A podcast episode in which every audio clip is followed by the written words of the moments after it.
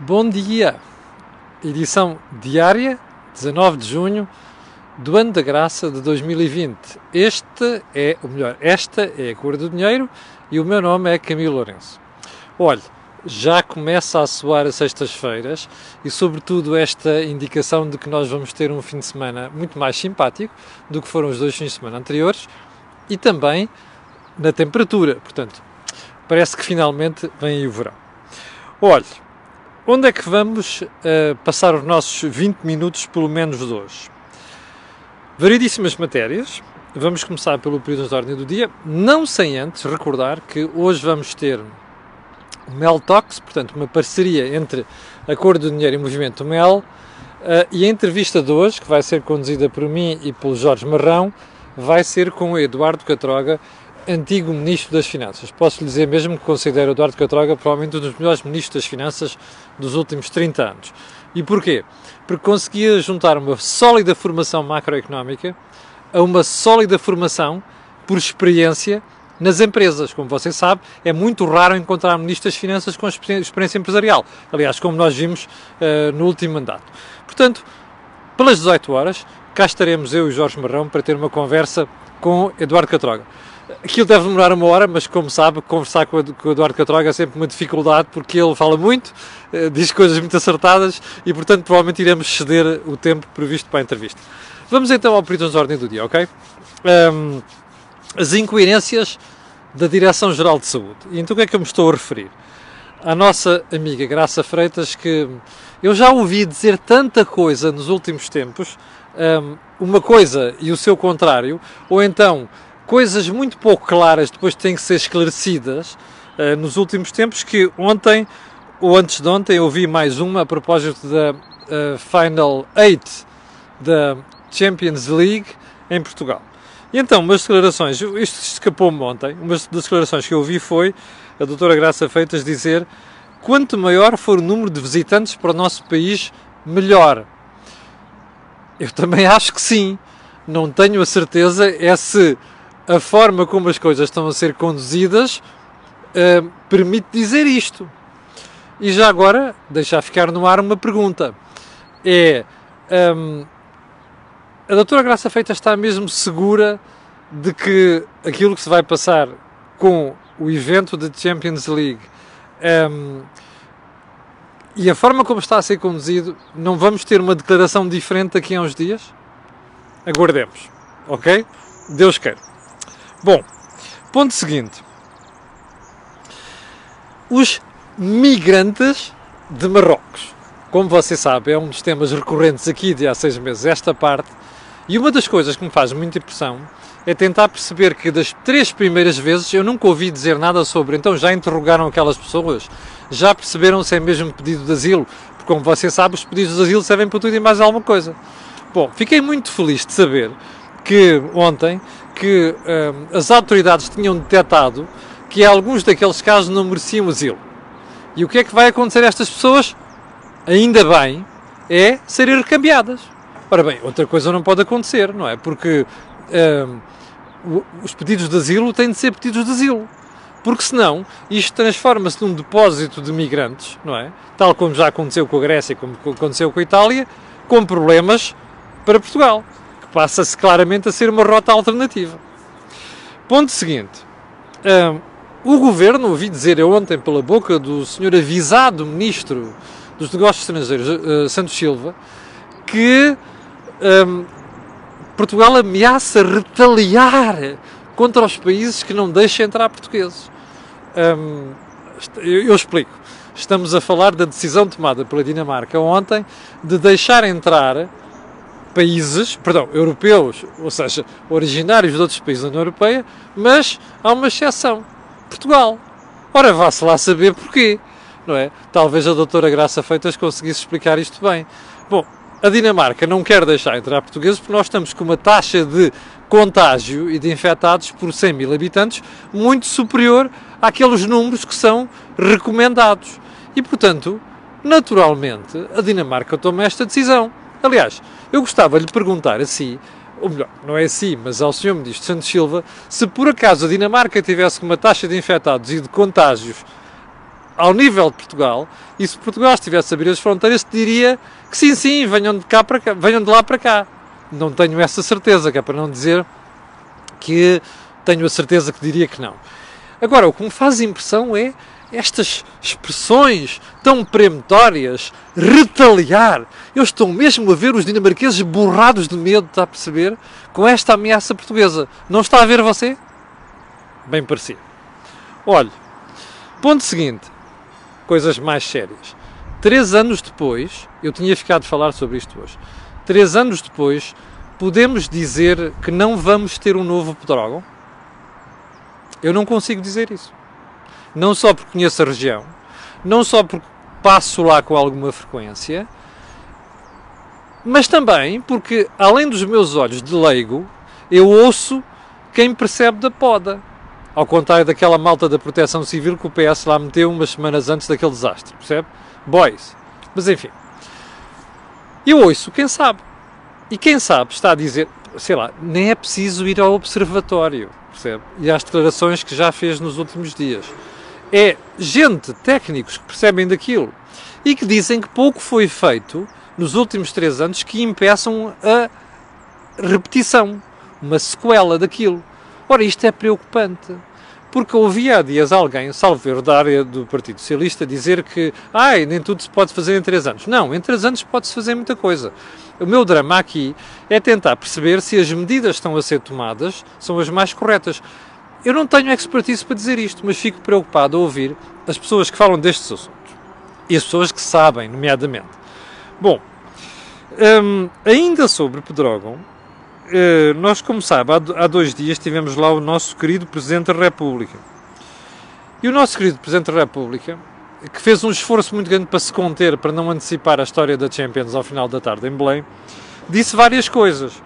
Olha, uma das coisas que disse foi que gostava de alertar para, entre aspas, a lentidão da justiça, no caso de Pedrógão. E agora veja o que ele disse. A justiça tem o seu tempo e há aspectos que têm sido levados à investigação e isso tem demorado muito tempo. Jura, Sr. Presidente da República. No kidding! Até podia dizer no fucking kidding, não é? Espera aí. Então, o senhor Presidente da República esperou ir a Pedrógão para alertar que a justiça estava a demorar muito tempo.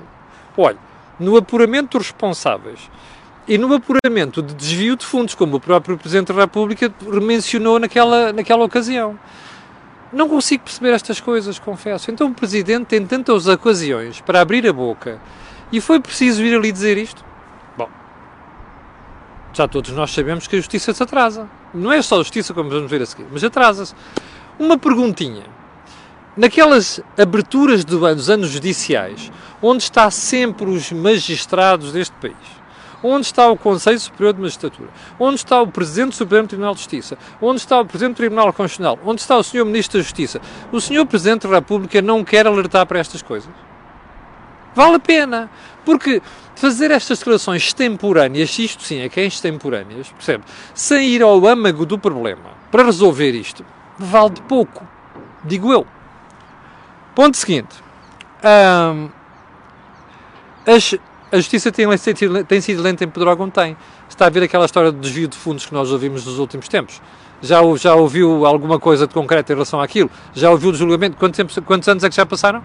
Vai para quatro daqui a bocadinho, não é? Não, são três anos, ok, três anos. Não acha que era tempo suficiente para termos isto decidido? Já agora, aquela história das Glock que desapareceram da Polícia de Segurança Pública, sabe quando é que é aquilo? Nós estamos com julgamento agora. Sabe quando é que é? É assim preciso tanto tempo para, para, para investigar estas coisas e levar a julgamento? É? Bom. Ponto seguinte, as queixas que chegam à Provedora sobre a Segurança Social. A maior parte das queixas que, que chegam à Provedora de Justiça é sobre Segurança Social nomeadamente sobre atraso de pensões. Eu gostava de tentar perceber, porque cada vez que se entrevista aquele, o Falinhas Mansas número 1, um, que era o Ministro da Segurança Social, responsável por esta brincadeira, porque é que ninguém lhe pergunta? Ó oh, meu amigo, você esteve lá 5 anos ou 4 anos, nunca fez nada para melhorar o problema? É que depois nós vamos olhar é sistematicamente a mesma história. Há quanto tempo é que a gente ouve falar sobre atrasos na atribuições de pensões da Segurança Social? E não só atribuições, sobre erros, depois são questionados e nunca mais aparecem respostas. Está a ver? O problema está identificado. Chama-se isto ineficácia do Estado português. O problema está identificado. Toda a gente sabe onde está, qual é a razão do problema, mas não se resolve nada. E, entretanto, os beneficiários da Segurança Social continuam à espera e a apanhar estas checas. Bom, com 10 minutos de programa, vamos então à agenda, ok? Então é assim. Alguém anda a gozar com os profissionais de saúde em Portugal. Eu não conhecia esta parte, confesso. Esse alguém tem um nome, chama-se António Costa. E eu vou-lhe dizer porquê. Porque, enquanto nos outros países, eu já falei tantas vezes sobre isto, até me custa, médicos, enfermeiros, uh, técnicos de diagnóstico, auxiliares, toda a gente que esteve na linha da frente, ali a pegar o touro pelos cornos nos últimos tempos, merecia ser tratado de forma diferente. Nós já ouvimos a Ministra da Saúde dizer em entrevista que não, não estou a pensar naquilo, porque isto tem que ser tudo aumentado de forma geral. Uma estupidez. Mas pronto. Agora, o que eu nunca esperei foi ouvir um Sr. Primeiro-Ministro dizer assim: a final da Champions em Lisboa é um prémio aos profissionais de saúde. Epá, a demagogia tem limite. Isto é o cúmulo da demagogia, da estupidez, percebe? E, sobretudo, passa para nós uma mensagem de que nós somos uns lorpas, uns idiotas, que engolimos estas coisas. Percebe? Espera aí. Então, eu tenho a certeza que mesmo aqueles apaixonados pelo futebol, entre os profissionais de justiça, a malta deve estar a dizer: epá, eu estou-me a marimbar para isso. Eu estive-me aqui a matar. Eu não vi a minha família durante não sei quanto tempo. Eu corri riscos de vida. E, portanto, o que eu quero é que você me remunere, me premeie pelo esforço que eu fiz. Não é dizer que as Champions vêm para Lisboa e isso é um prémio para os profissionais de saúde. Isto é uma botada monumental. Não é? Até porque nós comparamos com outros países já sabemos. Olha, aqui ao lado, em Espanha, uh, os profissionais vão ser aumentados. Em França vão ser aumentados, profissionais de saúde. Em Alemanha vão ser aumentados. A informação que eu tive ontem, ontem na Inglaterra, de pessoas que eu conheço a trabalhar no NHS, National Health Service, o Serviço Nacional de Saúde lá do sítio, é que eles também vão ser aumentados. Bem, em Portugal temos uma Ministra da Saúde a dizer que não, isto vamos ser, vai ser considerado é os aumentos em geral, o Ministério da Saúde. Socialismo do pior, está a perceber? Depois temos o Primeiro-Ministro a dizer que o prémio é de Champions. que falta de respeito. Agora vamos ao segundo ponto, que é um segundo ponto ainda mais chato que o primeiro. E porquê é que eu digo que é mais chato? Porque, olha, isto aqui é o tema do meu artigo do Jornal de Negócios de hoje. Então é assim. Você ouviu falar, e já toquei aqui no assunto, okay? e vou-lhe explicar porque é que estou a trazer isto hoje. Você ouviu falar, nos últimos meses, que o Ministério da Saúde deu ordens aos hospitais, aqueles com mais competências para tratar os, os doentes com Covid-19, para suspenderem outros serviços. Olha, tratamentos, consultas, cirurgias, um, exames diagnósticos. Já ouviu a Ordem dos Médicos dizer que este procedimento pôs em causa a vida de pessoas, nomeadamente com pessoas com problemas mais graves, oncologia e por aí adiante. E que houve pessoas que. Há pessoas a quem dois, três meses neste processo faz diferença. Foi a Ordem dos Médicos que disse, não fui eu, que houve gente que provavelmente, não é provavelmente, é a certeza, morreu durante este processo. Houve pessoas que não foram às urgências com receio e porque passaram-lhes aquele medo de epá, não vá aqui, não vá ali. As pessoas ficaram em casa. Bom. Isto foi em março, em abril e em maio. Bom, com a curva a descer, o que é que aconteceu?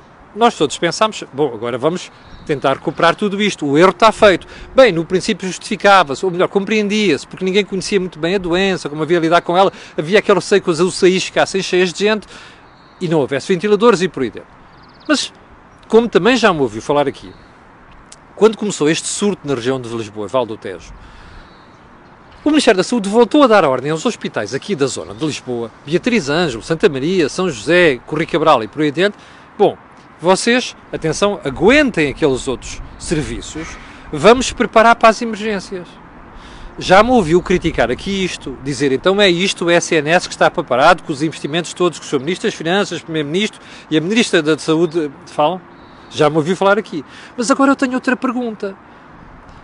E porquê é que eu faço esta pergunta hoje? Porque eu tenho, tive que ir a hospitais privados nas últimas semanas E eu ouço cada vez mais os médicos dizerem-me assim: você não me imagina o número de pessoas que deviam estar neste momento, neste momento a ser tratados no Serviço Nacional de Saúde e não estão. E vêm para aqui. Alguns deles têm a sorte de ter, eh, de ter seguros e, portanto, vieram ser tratados aqui. Espera aí. O que é que impedia o governo de, percebendo o limite, que era os exames diagnóstico, as consultas e as cirurgias nos hospitais públicos, nestes hospitais a quem deu ordem para suspender isto ou atrasar ou conter, o que é que impedia o Ministério da Saúde de fazer um contrato com os hospitais privados e dizer assim: vocês vão ser tratados aqui? Espera aí, os hospitais privados não fazem parte do Sistema Nacional de Saúde em Portugal? Fazem. Nós temos um bom sistema de saúde em Portugal. Sabe porquê? Porque existe público e privado. Podia ser muito melhor. Agora, o que é chocante para mim, percebe? É ouvir dizer as pessoas começaram a arranjar seguros e outras coisas, e em alguns casos não é seguros, fazem o possível por pagar os seus uh, tratamentos para vir aqui porque não querem deixar de ser tratados, porque já sabem que ali mandaram suspender, ou atrasar ou conter, percebe? Moral da história. A pergunta que fica aqui. Olha, já reparou na desigualdade que está a criar com isto? Eu explico. Quem é que lá vai? Quem tem dinheiro. Ou então, quem fez seguro. Espera aí. E os que não podem fazer seguros e não têm dinheiro? Mas que não estão a ser tratados, operados ou consultas no setor público? Esses ficam em desvantagem face aos outros. Espera aí, mas não é suposto um Partido Socialista, ajudado pelos meninos do Bloco de Esquerda e do PCP, lutar contra estas coisas? Eu pensava que esta malta lutava pela igualdade de oportunidades. Eu pensava que esta malta lutava pela justiça social. Ora, fazem exatamente o contrário, percebe? O que está a ser feito neste momento, houve pessoas que morreram, houve por causa disso, mas mesmo as que não morreram, percebe? E que estavam a precisar de tratamentos e diagnósticos e cirurgias. Estas pessoas, nós temos neste momento um grupo de filhos de enteados. Os enteados são quem? Quem não pode contratar seguros, percebe? Que há pessoas, infelizmente, que não podem, que ficam em desvantagem face aos outros. E já agora os outros, percebe, que foram fazer seguros, porque entretanto não são tratados noutro sítio, estão a pagar duas vezes. Estão a pagar para o SNS e estão a pagar para os seguros. Você conhece maior desigualdade em Portugal? Ninguém fala nisto? Pois, é pena. Eu acho. Sabe porquê que, eu, porquê que isto acontece? Eu explico. Porque a Ministra de Saúde é de esquerda, percebe? É de esquerda a esquerda, encostada ao bloco de esquerda. Porque o Sr. Primeiro-Ministro é um complexo de, de, ideológico, percebe? E porque esta malta está borrada de medo do bloco de esquerda e do PCP, que é quem os ajuda a governar. Que em vez de estarem preocupados com estas coisas, estão preocupados em encher a boca com António Arnaud e o Semedo e não sei das quantas, quando são eles os promotores da maior desigualdade que existe em Portugal em matéria de saúde. Já viu isto? Chama-se isto socialismo. Aprenda! Bom, Ponto seguinte. 6.300 pessoas em direto, muito bom, uma sexta-feira. Bem, hum, já agora uma coisa. Você está a ver o que está a passar em Pequim? Hum, vamos fazer esta pergunta. Imagine você que chegamos ao inverno e temos uma segunda vaga da pandemia. O SNS, não, não é o Sistema Nacional de Saúde, o Serviço Nacional de Saúde está preparado para isto? Hum, já agora uma coisa. Voltando à remuneração e à premiação dos funcionários de saúde. Não era melhor o governo pensar nisto agora e premiar as pessoas agora? É que sabe uma coisa: que se chegar uma, uma pandemia, uma segunda vaga, percebe? E houver gente a fazer greve, ou a dizer assim: eu não vou fazer o esforço que fiz da primeira vez, porque eu corro risco de vida e vocês não me premiam por isso, eu quero ver. Não era bom pensar nisto agora? Nós estamos a preparar para uma segunda vaga. Pode não haver, mas e se houver? Percebe? E se houver? É isto que nós devíamos estar a equacionar neste momento. Não é vómitos de ideologia por parte do Sr. Primeiro-Ministro, da Sra. Ministra da Saúde e para, pelo novel Ministro das Finanças, que parece que vai a calçar os sapatos do anterior. Que é, aumentámos aqui, aumentámos ali, você vai ver o SNS não está preparado. Bom, ponto seguinte. Vamos lá, parece que já está a passar o tempo. Hum, eu vi para aí alguns num jornal que este aumento de casos na região de Lisboa e Val do Sérgio já está a pressionar os hospitais, que inclusive o Hospital Militar já está a receber pessoas. Eu não sei se é assim, mas é para isto que nós temos de estar preparados, percebe? Porque isto é que é o risco. É se aqueles serviços de cuidados intensivos se encherem de tal maneira que nós temos ficamos na borderline daquilo que aconteceu noutros países. É isso que nós temos que evitar a todo o custo. Talvez a senhora, senhora da DGS devesse uh, devesse falar sobre estas coisas nas suas conferências de imprensa. Você tem ouvido falar nos últimos dias daquela festa ilegal em Lagos, não foi? Que propagou uma porrada de casos ali em baixo. Uma irresponsabilidade total. Deixe-me fazer-lhe uma pergunta. As autoridades já andam à caça das pessoas que fizeram aquilo? Aquilo é uma violação da lei, não é? A Procuradoria ou o Ministério Público está atrás daquelas pessoas? Ou vai deixar passar isto? É que se existe uma lei, é para ser cumprida. O que está a passar ali embaixo, percebe, no Algarve, e o que está a passar em certas bolsas à volta de Lisboa é preocupante. Aliás, eu vou-lhe fazer uma pergunta. Você acha que se isto se agravar seriamente, nós vamos ter turistas em Portugal? Estamos a falar do Algarve. Vamos ter turistas em Portugal? Já percebeu o peso da atividade turística no PIB e no emprego? E na nossa balança traz as correntes. Já percebeu o risco que isto é? Vale a pena pensar nisso. Hum, aí, 21 minutos. Sabe quanto é que já custou o novo banco? Aos contribuintes portugueses. Eu costumo fazer uma conta à volta de 10 mil milhões. Lembra-se? Já falei aqui várias vezes. Ontem vi alguns que já passou 11 mil milhões de euros. Não sei se é verdade. Mas seja 10 mil milhões, seja 11 mil milhões. Está a ver a lição que a gente tem que tirar para o próximo problema com a, com a banca? Ouviu bem? Acima de 10 mil milhões de euros? Há alguém condenado? Ah, você vê uns santinhos, não é? Quantos anos já passaram? 2014, 2020. Por falar em justiça. Quantos anos já passaram? Há culpados? O contribuinte vai ser ressarcido pelo menos de parte destes 11 mil milhões de euros que lá foram postos? Responda você. Por falar em justiça. Ok? Um, ponto seguinte. Ponto seguinte, nada vou deixar para a semana, porque vou terminar com o fisco. Soubemos ontem, está no meu jornal, Jornal de Negócios, que uh, o fisco leva 129 dias para responder aos pedidos de informação vinculativa, vinculativa colocados pelos contribuintes. E que este prazo aumentou de 2018 para 2019 58,9%. Quando se pergunta à autoridade tributária porque é que é isto, a autoridade, a autoridade tributária diz que não tem recursos. Você já viu quantas pessoas na administração pública dizem que não têm recursos? Quantos serviços? Já reparou? Mas agora diga-me uma coisa: de um ano para o outro faltaram assim tantos recursos? Houve assim tão, tão aumento de perguntas para haver este deslize nos prazos? Alguém tinha que responder isto. Olha, talvez o novo Ministro das Finanças, não é? Investimento, o que investimento ali? Olha o anterior também que já fugiu. Deviam responder a isto, acho eu. Era, era um favor que nos faziam, percebe? Hum, vou deixar os outros assuntos para segunda-feira. São 6.500 pessoas em direto. Eu quero recordar, às 18 horas, Eduardo Cadroga, no Mel Talks, comigo e com o Jorge Marrão. Eu chinei, cheguei ao final, chinei nada, cheguei ao final do programa de hoje. Quero agradecer a vossa paciência, que as 6.600 estão a ver, para aí, desculpe, não consigo ver com o sol. Quero agradecer a estas pessoas e aquelas que vão ver. Mas também quero pedir aquilo que peço sempre, que é colocarem um gosto e fazer partilhas nas redes sociais, porque aquilo que houve aqui não houve em mais sítio nenhum. Obrigado, com licença, tenha um grande fim de semana.